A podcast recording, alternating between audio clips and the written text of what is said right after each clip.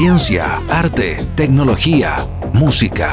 Los temas que desde siempre han apasionado al ser humano se reúnen para hacerte viajar a través del sonido. Porque el saber no ocupa lugar. Abrimos nuestros archivos digitales en Radio UNAV. Esto es Código Abierto, un podcast de colección. Contenidos para aprender, disfrutar y compartir. Hola, ¿cómo están? Bienvenidos a un nuevo podcast de Biblioteca y en el Cine. Mi nombre es Carlos Rodríguez. Hola a todos, mi nombre es Pamela Navea. También saludos desde el sistema de bibliotecas. Hoy vamos a comentar sobre un tema eh, relacionado con los estereotipos, tanto en cine como en series, eh, desde el punto de vista del cine norteamericano y cómo se ven eh, diferentes personajes en, en el mundo respecto a sus culturas.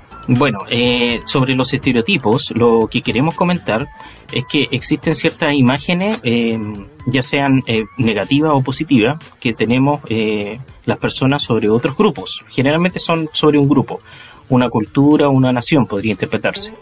Y una de esas causas es que, por ejemplo, nosotros tenemos algunas diferencias que se van percibiendo, o que nuestro grupo, por ejemplo, nosotros, eh, vemos eso y pensamos que, el resto está fuera de él y pertenecen a otros grupos, que estos serían los otros. Entonces, al, hablar de esos otros, estamos hablando de ciertas personas que las vamos eh, formando como un cierto estereotipo. Y un problema en relación a eso es que eh, más que eh, muchas veces ese tipo de estereotipos se forman, eh, forman una idea que ayudan a, a, plantear una percepción exagerada o unas, de ciertas características que tiene ese, ese grupo de otros o de personas que pertenecen a otra cultura o una nación y que tienen ciertas características y que van formando de cierta manera un prejuicio sobre esas personas. Como por ejemplo, eh, cuando hablamos de los asiáticos, uno podría pensar que todos los asiáticos saben kung fu o saben karate, por ejemplo, o que los latinos eh, son eh, bailarines o son narcotraficantes, por ejemplo, o los árabes son terroristas, o los rusos son agentes de la KGB o son o trabajan para la mafia, etcétera. Así uno va formándose ciertos estereotipos que finalmente las personas los lo fundamentan como si fueran reales. Eh, y se aplican a toda la nación o a todas las personas que pertenecen a ese grupo de personas. Y eso el cine lo toma y lo forma con estas imágenes cinematográficas que forman ciertas figuras o ciertos modelos que mm, hacen que los espectadores asuman estas conductas o esos modelos que forman esa identidad sobre esos otros y lo hacen ver a través de diferentes películas. Eh, ¿Sabe qué? Yo, eh, estudiando sobre el tema y leyendo, encontré de como un poco el que es como la génesis de todo esto, que es un concepto que, varios autores tocaban, que se llama el eurocentrismo, y que esta, esta superioridad que, siempre se, se ha auto impuesto Occidente, llámese Occidente, Europa y Norteamérica, que es esta cosa de sentirse más, más grande que el resto de las culturas, de las civilizaciones del planeta, por todo el tema de los aportes, y el, aporte como del progreso y la tecnología, cuando se, por ejemplo, se crearon las colonias y todo eso. Entonces se ha venido ah. arrastrando desde tiempo inmemoriable esa sensación de que yo, de yo como norteamericano o europeo, en ese mundo, sentirme como más poderoso o con más eh, como, teniendo más la verdad para hablar de acerca de otras culturas. Y de esa sensación de sentirme como que estoy por sobre el resto, ha venido, yo creo, naciendo este tema del estereotipo y de crear este y como imaginario de, ciertas culturas, de ciertos tipos de personas, de ciertos eh, grupos, de ciertos estratos sociales, que al final no solo para el resto, sino que nosotros también que consumimos esta, eh, ¿cómo se llama? Este medio que es de como de masa, nos vamos quedando también un poco con esas visiones, eh, no, no, solo en, otros lados del mundo.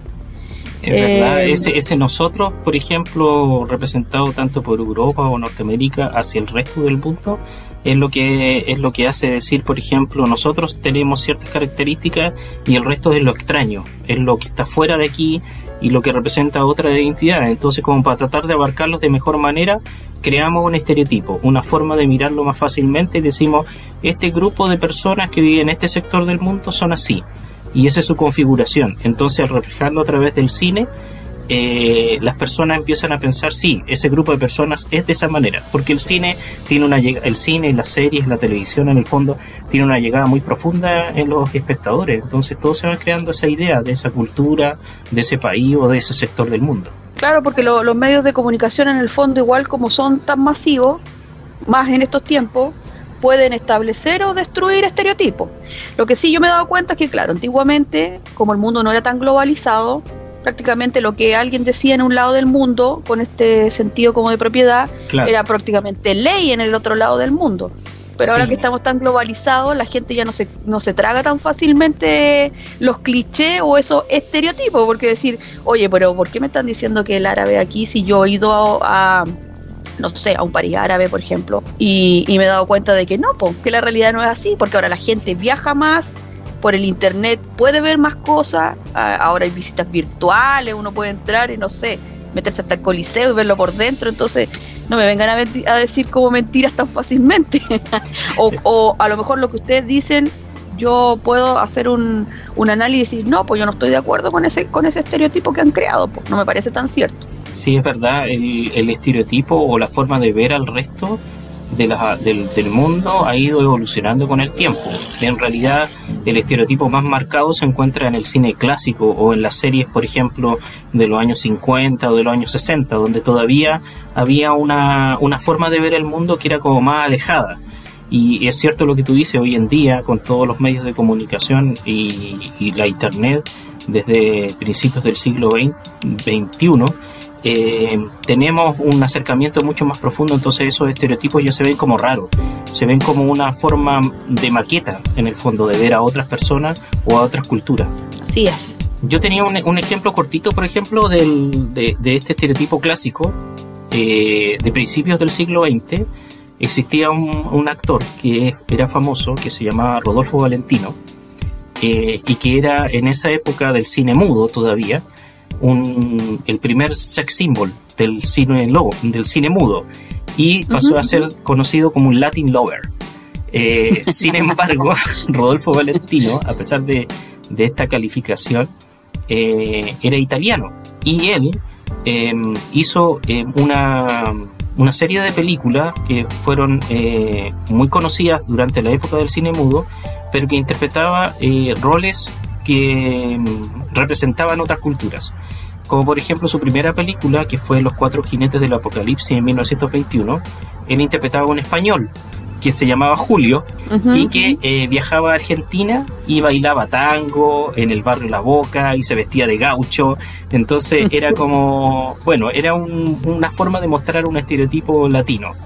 Y, ese estereotipo incluso influyó tanto en los argentinos que eso lo empezaron a aplicar en, Argentina y lo adoptaron finalmente. Eh, después él hizo otra película que se llamaba El Shake, que es de 1921. Y aquí lo que hacía Valentino es que se eh, interpretaba a un jeque árabe y que se enamoraba de una, de una dama británica y la secuestraba. Ahí tenemos otra visión de el mismo, el mismo actor interpretando otro personaje con otro estereotipo de ahora del mundo árabe. Y el último ejemplo que tenía de este mismo actor en otra película, ahora de 1925, hizo una película que se llama El Águila Negra y que hacía un teniente ruso en la época zarista. Entonces ahora estaba interpretando a un ruso dentro de la época de los zares.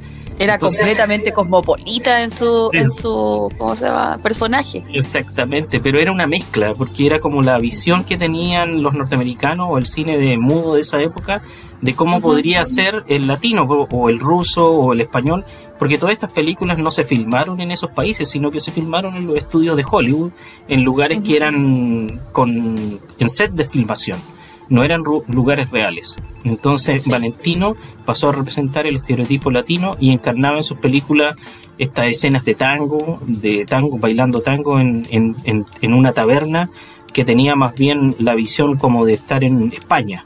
Entonces era una mezcla entre Latinoamérica y España, era una cosa bien rara. Y así se van distorsionando los estereotipos en esa época. Claro, estaba pensando también, lo, lo, lo, vamos a conversar más adelante, pero lo importante que es también para ciertas construcciones o ciertas películas que, se, que por ejemplo, que debido a que los estereotipos como que simplifican la, la situación y les importa tan poco al simplificarla que eh, cuando una película, por ejemplo, sobre todo de época, no es lo mismo que la, haga, la hagan personas de la misma nacionalidad que la hagan de otra nacionalidad.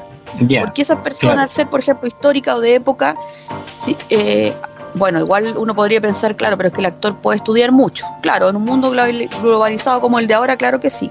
Pero las películas antiguas, como no había mucho conocimiento, no daba lo mismo que si una película la hacía una persona china o la hacía una persona japonesa o una persona, no sé, pues, mexicana o cubana, porque son diferentes idiosincrasias. Entonces el, el actor que tomaba el papel, como por ejemplo, me imagino Rodolfo Valentino, eh, a lo mejor él tenía una noción de lo que era un sheikh árabe o, era un cheik árabe a lo que los productores de esa época le decían, ¿sabes qué? Tú Pero sería realmente ese un cheik, un árabe, a lo mejor ni siquiera se acercaba, porque los claro. árabes eh, a lo mejor eran distintos, pero como esto era tan simplista de decir, ya, basta con que te pongáis el turbante y te paremos en medio de la arena arriba de un, cama, un camello, entonces ya te convertiste en un cheik. Entonces, mm. eh, un poco eh, destacar eso, que ese grado de simplicidad mataba también un poco muchas otras cosas valiosas que podrían haber tenido las construcciones de la historia. Exactamente, ese, ese es como el problema en el fondo, porque van creando con ese conocimiento o esa distorsión del conocimiento sobre una cultura un estereotipo que también no es el real.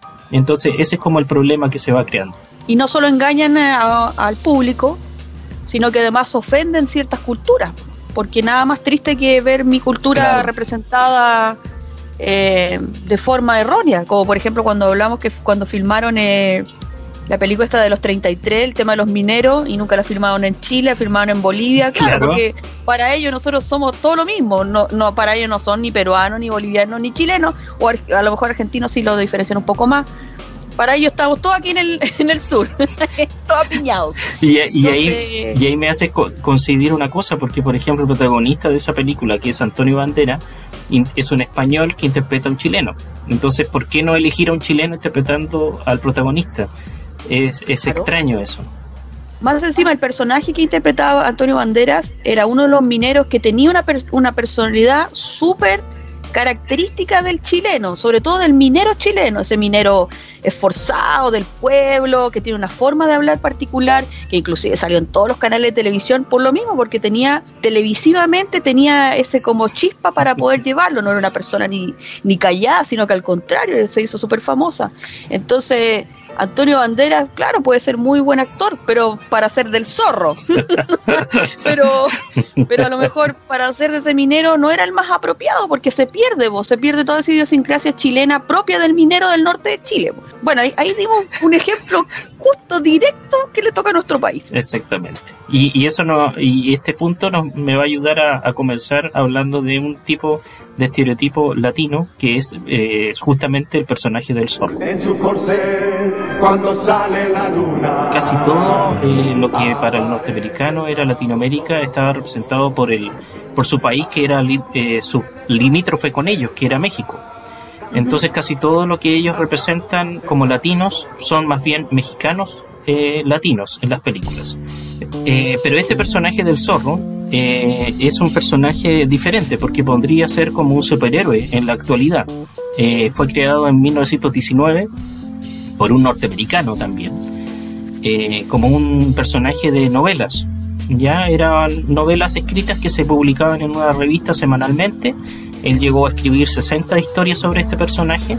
La última la escribió en 1959 eh, y se llama La Máscara del Zorro. Y este personaje, el zorro, que eh, curiosamente está enmascarado y está vestido de negro, que podríamos decir que es como un antecedente de Batman, que es de 1939, o del Llanero Solitario, que también está enmascarado. Recordemos que hicimos una referencia al Llanero Solitario en el podcast de los caballos el año pasado.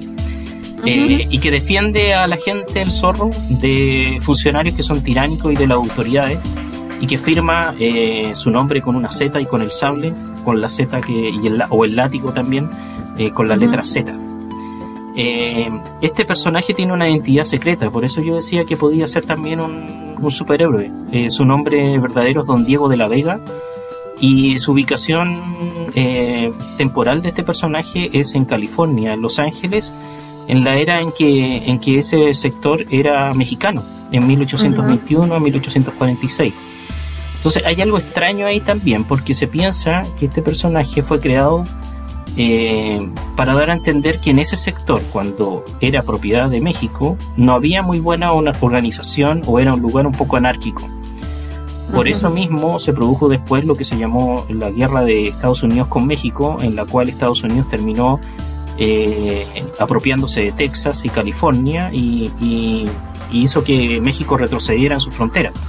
Entonces, este personaje vive como en ese mundo un poco anárquico, en el que él es el héroe que lucha para ayudar a los pobres o, los, a los que están en problemas contra autoridades que no son eh, del todo honestas o y que son mexicanas. El sheriff del, no, no es sheriff, sino que el alguacil mexicano es un tipo gordo, un poco borracho, que no es como muy...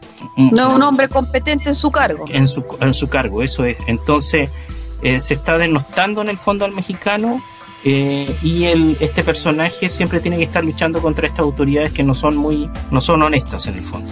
Es que pensaba, reflexionar respecto a lo que tú estabas conversando, que en el fondo eh, no me extraña para nada porque Estados Unidos tiene una... primero, siempre crea estos personajes con un segundas intenciones. Como cuando tuvimos, hablamos del tema de los superhéroes, de los cómics. Ellos crearon todos estos superhéroes por un tema de la guerra, para motivar a la, población que está desanimada por el tema de la guerra. No me extrañaría para nada que el zorro haya sido creado también con segundas intenciones por esto que usted está comentando eh, y todo este conflicto que tenían con México. Y segundo, también me hizo pensar en que Estados Unidos tiene una obsesión también por siempre tener lo que otros tienen a su, a su estilo. Entonces me hace sonar como que en Europa, pongamos lo que no sé, en Inglaterra y toda esa área, tenían a Robin Hood. Claro, claro. Entonces Estados Unidos no quería ser menos y ellos también querían tener su casi su Robin Hood y a lo mejor por eso también crearon este estilo de zorro. Eh, lo mismo pasa para otros ámbitos, por ejemplo, no sé, Europa tenía la ópera eh, y el ballet y ellos no querían ser menos y por lo tanto crearon el musical. Y son los amos de Broadway y todo eso. Porque les encanta, ¿no? es como no quieren ser menos que el resto, pues entonces se van creando este tipo de como de herramientas eh, como construcciones que les gusta tenerlas como propias y que las utilizan para otros fines también, pues como el caso de la guerra o por ejemplo este conflicto que tenían con México. Sí, es verdad, es verdad, tiene razón, van como asumiendo cosas externas y las van eh, mezclando con su propia cultura y, crean su propia identidad en el fondo a partir de eso. Bueno, El Zorro eh, en su primera película creada fue en 1920, que se llama La Máscara del Zorro, eh, y que Douglas Fairbanks hacía de El Zorro en esa película. Después, otro actor que interpretó al zorro fue Tyrone Powell en El signo del zorro en 1940.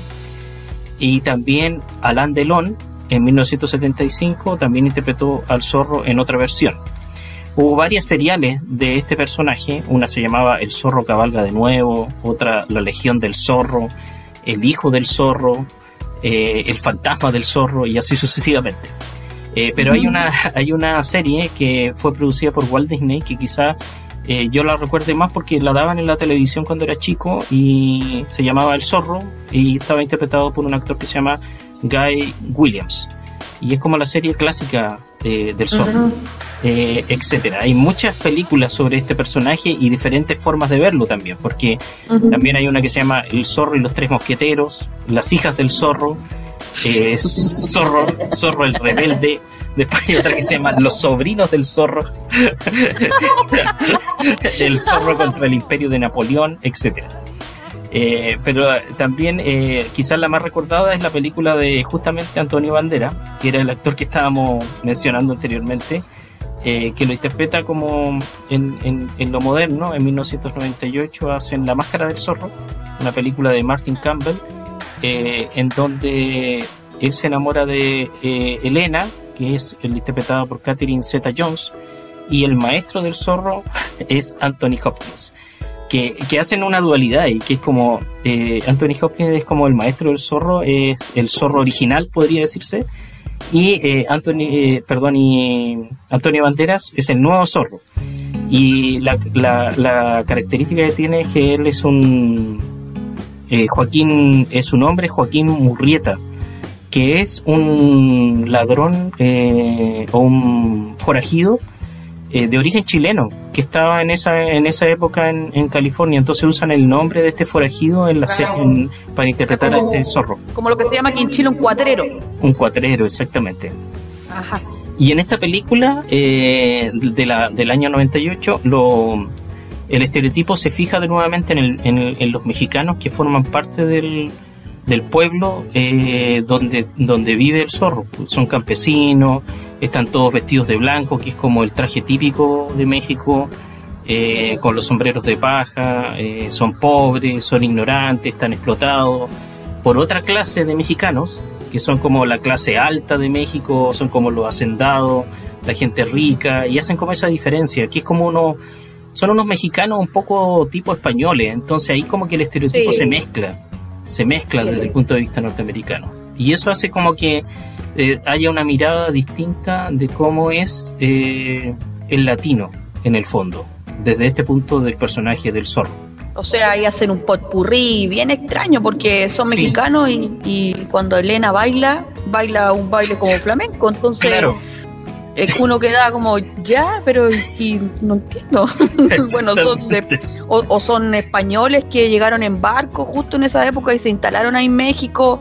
Eh, y, como eran europeos, igual como pasó aquí en Chile, por ejemplo, generaron eh, este tema de como de alta alcurnia, porque también se podría haber dado. Pero si se explica así bien, eh, entonces se imagina juntaron a Murrieta, que era chileno, con otro que era español y con mexicano. Ah, claro esos popurrí que hacen, porque les encantan. Y, esas confusiones extrañas generan e, esas cosas que piensan que, a lo mejor inclusive que son como mexicanos, son medio españolados, pero nada que ver, pero no tiene nada que ver.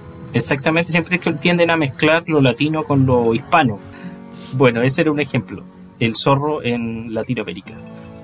Bueno, vamos a ir pimponeando entonces, porque ya que usted está hablando de los estereotipos latinoamericanos, yo me voy a lanzar con los estereotipos asiáticos, que también son eh, súper famosos en el cine desde tiempos inmemoriales. Por una parte, primero me quiero enfocar en, por el tema de China, el imaginario norteamericano con respecto a China.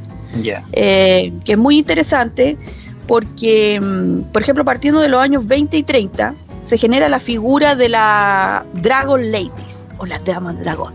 ¿Ya? Que, es muy famosa y que son personajes femeninos que eran eh, físicamente atractivos, pero tenían ese, ese como aura de misterio, eh, como que eran mujeres muy dominantes y atrapa hombres, y siempre fueron en casillas así. Y era esta clásica la mujer dragón que le llamaban. Eh, una de las actrices que más lo representa es Anna May Wong, que es muy famosa, que es una actriz eh, chino-norteamericana y que durante muchos años eh, no pudo hacer ningún otro papel que no fuera la drama dragón. Ya llámese diferentes versiones en diferentes películas. Eh, ella misma decía que estaba cansada de siempre tener que hacer el mismo personaje, nada más aburrido. Es como, ay, siempre voy a ser el bueno, siempre voy a ser el malo. Entonces no tenía opciones como para ir variando. Y ella le molestaba mucho porque sentía que, el, que las productoras o los grandes estudios norteamericanos tenían esa visión de, China, que una mujer eh, era las mujeres para ser poderosas tenían que ser malas, eh, como atrapa hombres. Es como la eh, fe fatal en el cine. Claro. Es como una mujer fatal, sí. Exacto. Entonces en eso lo encasillaban y decían, ¿por qué hablan mal de, tan mal de mi cultura? Nos mm. ponen como ladrones, como mentirosos, como arteros, casi como si fuéramos una serpiente escondida entre la hierba. Esa, esa frase me gustó mucho, porque siempre como que hay ahí maldad, maldad como desde adentro. Dice, cuando somos un pueblo, tenemos de todo, tenemos cosas buenas y cosas malas, y tenemos un sentido del valor y del honor muy alto. Eh, ¿por qué no explotan esas cosas también en su cine? Entonces, ¿por qué no encasillan solo en eso? Ella logra en algún momento zafar y se va a Europa a hacer películas y ahí por fin se puede dar el gusto de hacer una que otra otro papel diferente y no quedar tan encasillada. Ya. Aquí una película súper importante, El Expreso de Shanghái, que es muy famoso de la película de 1932, eh, dirigida por Joseph von Sternberg, donde actúa la gran Marlene Dietrich. Y que efectivamente, pues Marlene Dietrich es la y, y está pasando todo dentro de una guerra civil que se está produciendo en China y Anna May Wong es el personaje de la, como de la amiga, de la amiga de Marlene Dietrich. Y precisamente, pues ella es la dama dragón. Y es una mujer muy seria, con un temple ahí, como casi un rictus que no se le mueve, pero ni una, ni una ceja. Eh, y que es como una mujer peligrosa, casi como que fuera el Mm. guardaespaldas de Marlene Dietrich. Y Marlene Dietrich es la heroína, pues muy bonita, que está ahí, que tiene una serie de problemas con, eh, con este capitán, que habían tenido un amor eh, antiguamente eh, y que él después se da cuenta que es la misma persona. Entonces, esa película muestra muy bien, representa muy bien a, a Anna May Wong y al este estereotipo famoso que son las, famo- las Dragon Ladies. Ya. Bueno, y del estereotipo de, mm, de la mujer dragón, eh, nos tendríamos que saltar a los años 50, eh, así como haciendo una línea cronológica. Y aquí aparece un personaje que, sin querer queriendo, hasta el día de hoy va, va a tener como un toque. Ya se lo voy a demostrar por qué. Y es el personaje de Fu Manchu, que es un personaje muy famoso, de- sobre todo dentro de las historietas y todo eso. Eh, Fu Manchu es un personaje que nace en 1913 eh, y es un personaje de una novela policíaca, Ya. escrita por un inglés que se llama Sax Romer. eh, y que curiosamente eh, este señor, un día consultando a una tabla Ouija, estas tablas donde, donde se supone que uno llama a los espíritus, hizo la pregunta de, chuta, eh, ¿qué me puede traer dinero? ¿Qué me puede traer dinero? Necesito saber de mi fortuna. Y sabe que la tabla Ouija le dijo Chinaman o Chinaman. El inglés Claro, consultó el- la Ouija y le salió eso. Claro, la tabla Ouija le dijo Chinaman, o sea, el hombre chino. Ya. Y de ahí, ¡pum! Se le iluminó y creó esta novela policíaca, donde el, el villano de la novela policíaca es Fu Manchu. Un Mm. villano, que es el clásico villano chino, con la O el cabeza estereotipo. rapada, O el, el estereotipo estereotipo. del villano chino. Exacto, pero me retracto en mis palabras. El estereotipo del villano chino, eh, este tipo malo, eh, pelado, con una coleta, que como se llama, que odia la civilización occidental y a la raza blanca, eh, Mm. que proviene de, que tiene un origen noble, es, es parte de la del- de la familia imperial Y que por eso tiene un poder ilimitado porque tiene mucho dinero que no se acaba nunca y gracias a ese dinero él puede llevar a cabo estos planes malévolos para destruir destruir a, Occidente. Se les antojó, se les antojó con eso. Pero para que sepan que la- esa, esa figura viene de, de un- algo que dijeron los espíritus en una tabla ouija. O sea, me pareció súper friki.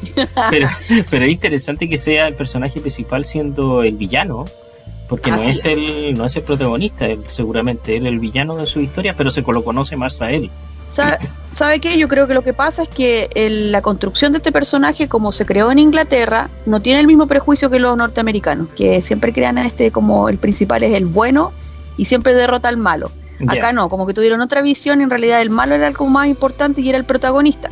Siempre era vencido de todos modos por, eh, por el chico bueno, pero él era el como que se llevaba todos los laureles y, y en base a él se crearon una serie de historias, saltaron de la novela y pasaron a las historietas. Entonces él al final se, se dio cuenta y le vendió los derechos eh, a una empresa norteamericana eh, y los cómics eh, empezaron a salir, Fumanchu se convirtió, fue tomado por los norteamericanos y empezaron a desarrollarlo ya. Y otra vez, por los norteamericanos aprovechando este el peligro amarillo que le llamaban, que era como, Ah, como, claro. que, como que Oriente quería invadir Occidente, Sí. entonces utilizaron esta figura para satanizar de nuevo a Fumanchu Mm, eh, y convertirlo como el malo. po. Así son, es como decir, Fumanchu, ah, si ustedes quieren saber cómo son los, los amarillos, así fu- ah, es como eh, Fumanchu.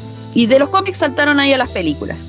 Y podemos mencionar, por ejemplo, las películas del año 2040, que está La Máscara de Fu Manchu, que es como una de las más reconocidas de 1932, porque eh, dirigida por Charles Bravin, y donde aquí el protagonista, de, el que hace el papel de Fu Manchu, es Boris Karloff, que es muy Ah. famoso porque él fue el que hizo de Frankenstein claro. en, los- en las películas de los años 30. Eh, quería retomar algo así, un detalle que se me, se me fue a partir de los cómics, y de la explotación esto que tuvo el personaje en, en la serie norteamericana, eh, que en el año 73, eh, muy curiosamente, en las ediciones especiales de cómics de Marvel, eh, más, más específicamente en la edición especial número 15, por primera vez aparece la figura de Fu Manchu en los cómics de Marvel, que lo encontré interesante. pero más interesante aún es que en ese mismo número, o sea, digámoslo así, Marvel compró también los derechos y trajo a Fu Manchu. Dijo, ah, voy a empezar a publicar historias de Fu Manchu. Y en la edición número 15, eh, aparte de aparecer la historia de Fu Manchu, también debutó Chang-Chi. Ah, mira. Porque menciono Chang-Chi, porque Chang-Chi está muy pronto, en septiembre se lanza la película eh, por Marvel. y más asombrada quedé que no era, no era, no era una simple coincidencia que Fu Manchu y Chang-Chi salieran, eh, estrenaran en esta edición del, del cómic de Marvel, porque resulta que Chang-Chi es el hijo desconocido de Fu Manchu. ¿Ya? Nada, nada más conectado. Yo quedé como mi cabeza eso. ¡boom! qué buena, qué buena. Entonces, para que lo sepamos desde ya, Chang-Chi es el hijo desconocido de Fu Manchu. A lo mejor cuenta la eh, historia, y ahí aparecería así es. Fu Manchu. Eso quise agregarlo porque me pareció un dato curioso y interesante a la vez, que se conecta justo, imagínense, desde 1913 ese personaje se conecta con el 2021 de Marvel que lo va a hacer ahora. Que, tú estabas mencionando a Fu Manchu, yo me estaba acordando que Flash Gordon, en los años 30, que fue cuando crearon este personaje, su archienemigo, eh, y eso que son extraterrestres, eh, su archienemigo en otro planeta es Ming. Y Ming ah. es un chino, es como un chino, pero esto estamos hablando de extraterrestres, pero ese es el malvado. Entonces está haciendo la relación Fumanchu, a lo mejor Ming tiene, eh, saca o, toma un poco de, de Fumanchu para ser el, villano de esa historia también, pues, porque también vendría siendo algo similar, ese estereotipo del, chino maléfico que está creando eh, los planes contra el héroe, en este caso que sería Flash Gordon. Mire, acaba de mencionar algo, entonces que no importa en la galaxia que estemos, siempre el malo va a ser un chino. claro. pensando. Porque aquí en, la galaxia, la Vía Láctea, que es la nuestra, va a ser Fumanchu, y allá, no sé, en la galaxia de Flash Gordon, va a ser Ming. Por Dios. O sea, qué mejor ejemplo de eso que el estereotipo al final sirve de aquí hasta el infinito y más allá. Claro. Entonces, eh, volviendo al, sector de Latinoamérica, eh, hay otro personaje que es como el clásico eh, dibujo animado, eh, representando también a los mexicanos en este caso, que es Speedy González. Que de partida, Speedy González, todos sabemos que González escribe con Z, pero el original que hizo Hanna Barbera lo, lo hacía con S, final. Entonces González queda así como González. bueno, este era un personaje de una serie Looney Tunes de la Warner Brothers eh, era el ratón más veloz de todo México. Y usaba una camisa, el pantalón corto blanco, que era como la vestimenta típica que se, con la cual se representaba a los mexicanos. Eh, y que era una, indumentaria tradicional de los niños en las villas rurales del norte de México. Y justamente del norte porque es el lugar donde está la frontera con Estados Unidos. Eh, él debutó en un cortometraje en 1953 eh, pero después el animador Fritz Feeling y Howley Pratt fueron los que rediseñaron el personaje a partir de 1955. En, el, en los cortos de Speedy González también participaba Silvestre, el gato este que, que era trabajaba siempre con Piolín. Bueno, pero Silvestre siempre abusaba de los ratones y llegaba Speedy González a salvarlos. Eh, era como, como un zorro, pero en, eh, caricatura. Exactamente, porque él era como un superhéroe también, pues tenía este superpoder que era la velocidad. Eh, él ganó un premio de Oscar en el año 55 como el mejor corto animado, Speedy González. Y siempre su frase característica era ese, ah, dale, ah, dale, arriba, arriba. Y lo repetía todo el rato y corría y corría. ahora, ahora, Speedy González en 1999 eh, cuando el Cartoon Network eh, empezó a lanzar de nuevo los cortometrajes eh, de Speedy González a través de la televisión, empezaron a, de alguna forma, a lanzarse algunos comentarios sobre estereotipos étnicos, en este caso, que se podían reflejar en el personaje. Entonces, como que una parte de los mexicanos estaba en contra del personaje de Steve González, pero había otra parte que no estaba tan en contra, sino que también lo apoyaba, porque se había llegado a transformar en un ícono cultural el personaje. Entonces, en, ah, si en un principio Cartoon Network lo quitó de la pantalla, después lo volvieron a, restaurar al, personaje. Eh, eso sí, ahora en, en este año hay un columnista del New York Times que escribió un artículo en el cual decía que Speedy González eh, ayudó a popularizar un estereotipo que era el de los mexicanos que eran borrachos y letárgicos, según su eh, opinión. Porque, claro, aparecían unos ratones. Él, eh, Speedy González sí no era el, el borracho ni el, ni el que estaba como, como, flojeando, sino que eran como los ratones que estaban con él, que aparecían unos ratones que eran como... Sí, y siempre salían de la, de la cantina y salían todos ebros y abrazándose y se caían en la calle y él los tenía que ir a dejar uno por uno a su casa y a su máxima velocidad, entonces iba a dejar a uno. Em, y, uno le lloraba, le decía, ¿dónde está Conchita? Conchita, porque era como, como la ratoncita de su enamorada, la tita del curado que, ay, estoy enamorado, ¿dónde está ella? Y tenía que resolverlo. Entonces esa era como la imagen que daba. Sí, pues era como este, este grupo de ratones que rodeaban a este González, eran los que representaban una figura del mexicano de ese tipo. Entonces ese estereotipo quizá era el mal representado o el que, el que es criticado eh, dentro de la caricatura pero en sí el personaje es bueno, el personaje cumple con, con, salvar al resto de los ratones de Silvestre en este caso, también eh, en, en, algunos capítulos salía contra el pato Lucas, entonces habían como diferentes visiones, eh, pero tiene esta otra cara B, que podría ser estos mexicanos eh, representados de esa forma o de ese estereotipo de lo que estamos hablando en, en esta conversación. Claro el clásico dibujo, inclusive dibujo que uno hacía del mexicano, ese mexicano que lo único que se ve es el poncho y el sombrero, porque está como siempre apoyado durmiendo. Durmiendo. yo lo vi, yo vi en muchas obras y en muchas cosas, que eso también es parte de como el imaginario que han creado del mexicano, porque es flojo, que es vago, que es ebrio, eh, que lo único que quiere es como pelear y andar metidos en rosca. Es verdad. Eh, Había muchas películas del spaghetti western o del western en sí en el que aparecía un mexicano en el pueblo tirado, borracho, apoyado en una, en una pared, por ejemplo. Que, es el ignorante, el torpe, entonces siempre como denostando. Y como para arreglarlo, yo creo que un poco tiraban este personaje que era todo lo contrario, era como el salvador, el ejemplo para esa sociedad. Eh, pero como diciendo, es que no todos son así, pues solo son contados con los dedos de la mano los que tienen ese, esa forma de ser como positiva, el resto es como del montón. Entonces, en, todo ámbito en realidad. A mí me gustaba mucho cuando terminaba la serie porque daban varias, varios capítulos de diferentes personajes, pero ve que siempre terminaba con esa canción, el tan tan tan taran taran taran taran Ah, sí.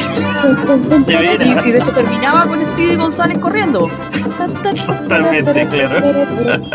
Era muy bueno, entonces como que uno, uno que es de esa época y que lo vio desde pequeño o pequeña, eh, queda en el, ¿cómo se llama? En el colectivo ahí dando vueltas, dando vueltas. Bueno, eso es lo que tengo que decir sobre Speedy González. Así es, igual que a los Forrest Gump, es todo lo que tengo que decir al respecto. Em, avanzando un poco más en el tiempo, llegan los años 60, 50, 60 en Estados Unidos y empieza todo este boom por el tema de la filosofía oriental y el tema de las artes marciales. Hay como una implantación de como de esta, esta onda, como este misticismo en la sociedad norteamericana. En la, em, época, en la época en que Bruce Lee llega a Estados Unidos también y empieza a tener su escuela de, de, de karate, me parece, en California también en ese sector. Exacto, nada más, nada representante mejor de este estereotipo que Bruce Lee. Mm. o sea, Bruce Lee, la cara del karate, es como la génesis del karate en Estados Unidos.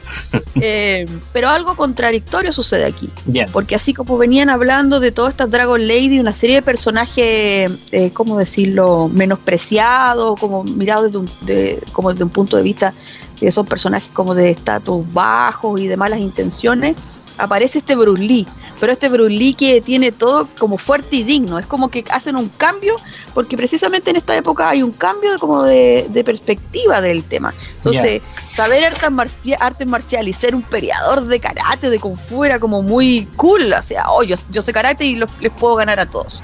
Entonces aquí nace un poco la figura de Bruce Lee.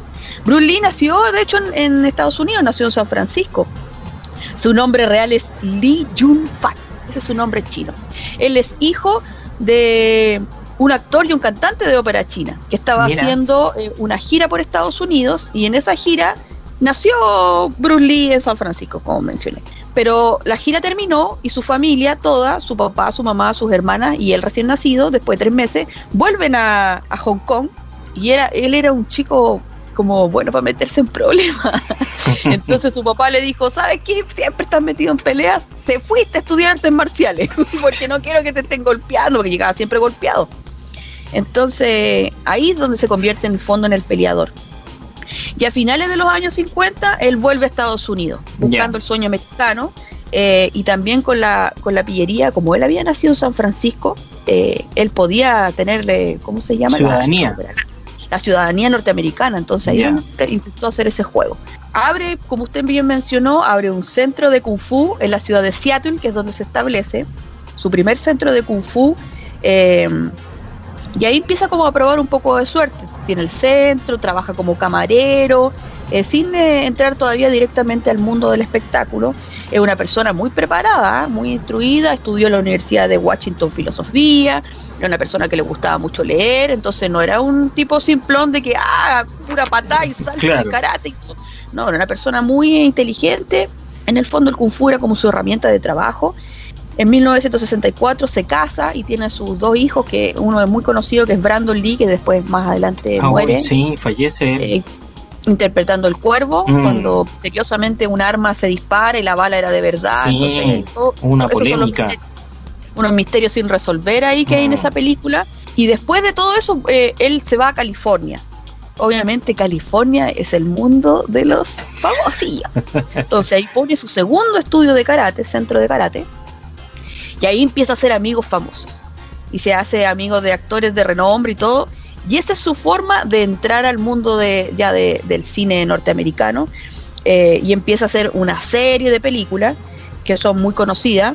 Sí. Una de, ellas, una de ellas yo diría que como la más famosa es eh, la famosa Enter the Dragon, que es la Operación Dragón. Sí. Pero, pero antes de eso quería, quería, quería no saltarme eh, por sus inicios. En los años 60, que es más o menos donde ya empieza eh, por ejemplo, el 66 y 67, donde hace el personaje de Kato, que es el, es el chofer que acompaña al avispón verde, muy sí, en la serial de televisión. Claro, exacto, esos son como sus, sus primeros papeles donde él eh, se logra posicionar como con un personaje, este personaje chiquitito que, pelea y todo.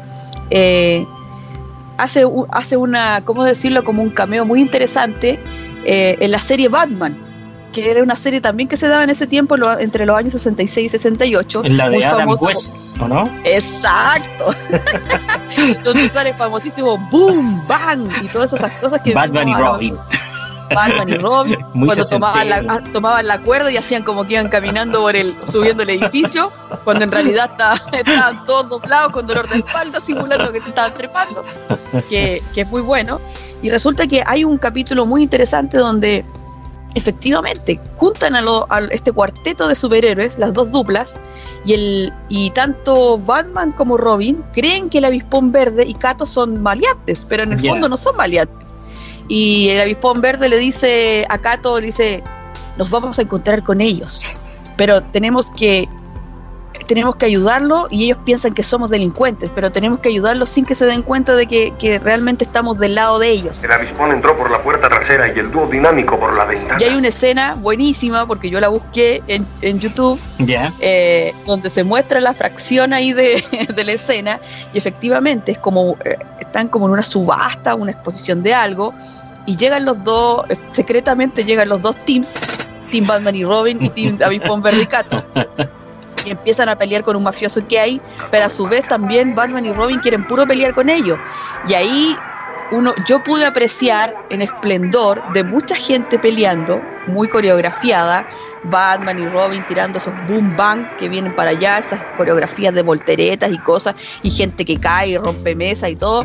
Claro. Pero si pudieran buscarlo lo mejor y ver es es un placer ver a Bruce Lee, porque Bruce Lee está a otro nivel. Puede ser un simple personaje, inclusive no sé si secundario, porque ya es terciario en ese nivel, Pero la forma en que él está peleando karate con los malos, o sea, salta y da patadas diferente. voladoras, Se nota. se le nota. Mire, Batman con suerte levanta la pierna Ya. para pelear. Y resulta que Kato, que es Bruce Lee, vuela por los aires y da unas volteretas y salta. Y, y- y hay un momento, inclusive, en que hay un solo que pelea con Robin. Y, Robin se ve tan flaco, porque a pesar de que los dos son pequeños, son bajitos, Robin se ve tan flaquito al lado de Bruce Lee, porque Bruce Lee puro músculo. Entonces es, es muy chistoso. Entonces tienen toda esta pelea, esta batalla, y justo quedan así como como en esa posición que uno dice, oh, están peleando, y se detiene la imagen y habla la voz en off y dice, ¿qué tenemos aquí? ¿Un empate? ¿Un reto? Porque quedaron ahí como, oh, ¿quién va a ganar? ¿El Tintán o el Tintán? De veras, en mu- esa es muy serie aparecía siempre un narrador, claro, y quedaban como. Que a veces en el, el- el final de la, de la serie era quedaba en suspenso para verla la semana que continuaba. Parece que así Es- eran los cierres de esa serie, sí. No huyan. Quédense pegados a sus aparatos para el próximo episodio a la misma batihora y por el mismo Vaticano. Precisamente yo creo que esas eran las palabras al cierre porque no se sabía en qué iba a terminar esa pelea. Claro. Porque ya habían, habían dejado knockout a todos los mafiosos y quedaban solo ellos cuatro en pie. Ya. Entonces lo encontré muy simpático, muy bueno, aparte de que lo- los efectos son de la época, son muy básicos, entonces uno igual los disfruta harto porque son súper amateur, pero se, son valiosos en, en el tiempo. Después de eso avanzamos y ya llegamos al año 1972, eh, donde está la película El furor del dragón, que fue escrita y dirigida por, por él mismo, Claro. eh, y que aquí tiene una notable toma porque pelea dentro del Coliseo Romano, a lo más estilo gladiador, y se enfrenta a Chuck Norris. Ahí tiene su pelea, que es como un clásico del cine, eh, y que él se puede dar este gustillo de ser eh, casi como un chico que viaja hasta Italia y lo meten en todo este problema y tiene siempre hace como el tema del justiciero. Por eso es que aquí yo relataba que aquí ya no es el asiático malo, sino que es el Mm. justiciero, el fuerte, el digno, el honorable. En ese sentido, yo creo que Bruce Lee siempre trató de destacar más la figura del asiático, o sea, hacerla ver de mejor forma de la que podían verlo a lo mejor si fuese una, una producción norteamericana, porque como él estaba a cargo de su- la producción de sus películas, eh, trataba de dar un- un- una buena imagen de- del asiático y, desde ese punto de vista la fortaleza que él tenía en, las peleas, en el fondo. Así es. Y de ahí ya nos saltamos al tema de, de 1973, que, que, que me había adelantado un poquito, que el famoso Enter the Dragon, que es como Sí. la película con la que salta la fama, que Clásica. en, en español Es- como es la Dragón. Esa es la película clásica donde en la escena final, cuando pelea con los espejos, hay una pelea, una escena de, de espejos al final que es muy muy buena. Así es. Siempre te Muy queda como en la memoria. Así es, es un recurso muy bonito que utilizan y esa sería como ya su, su máxima expresión. Eh, también mencionar que a partir de, ¿cómo se llama? Como suerte de, de explotación del tema de las artes marciales, también en Estados Unidos aparecen otros personajes que ocupan este estereotipo como para sacarse partido, que precisamente uno de ellos es Chuck Norris eh, y el otro es Steven Seagal que hasta el día de hoy inclusive siguen todas estas como filosofías asiáticas o ancestrales de iluminación y tienen como sus propios doyos y enseñan pelea. Mm. Entonces, no solamente los asiáticos participaban, sino que también Estados Unidos se nutría de esto y sacaba sus propias versiones que le fueron dando como herramientas para poder crear otras películas, otras series muy famosas. Bueno, como este tema es tan interesante y podríamos estar hablando horas y horas y no queremos aburrirlos, entonces vamos a quedar hasta aquí eh, en esta primera parte del podcast eh, que habla del tema de los estereotipos en el cine. Así que no nos olviden, pronto volveremos No. con una segunda parte. Sí, súper, ojalá que lo hayan disfrutado nos vemos pronto. súper. Entonces nos vemos en la segunda parte. Mi nombre es Carlos Rodríguez y pertenezco al sistema de bibliotecas. Y yo soy Pamela Navea y también pertenezco al sistema de bibliotecas. Nos vemos. Nos vemos, adiós. Ciencia, arte, tecnología, música. Los temas que desde siempre han apasionado al ser humano se reúnen para hacerte viajar a través del sonido. Porque el saber no ocupa lugar. Esto fue Código Abierto, un podcast de colección. Contenidos para aprender, disfrutar y compartir.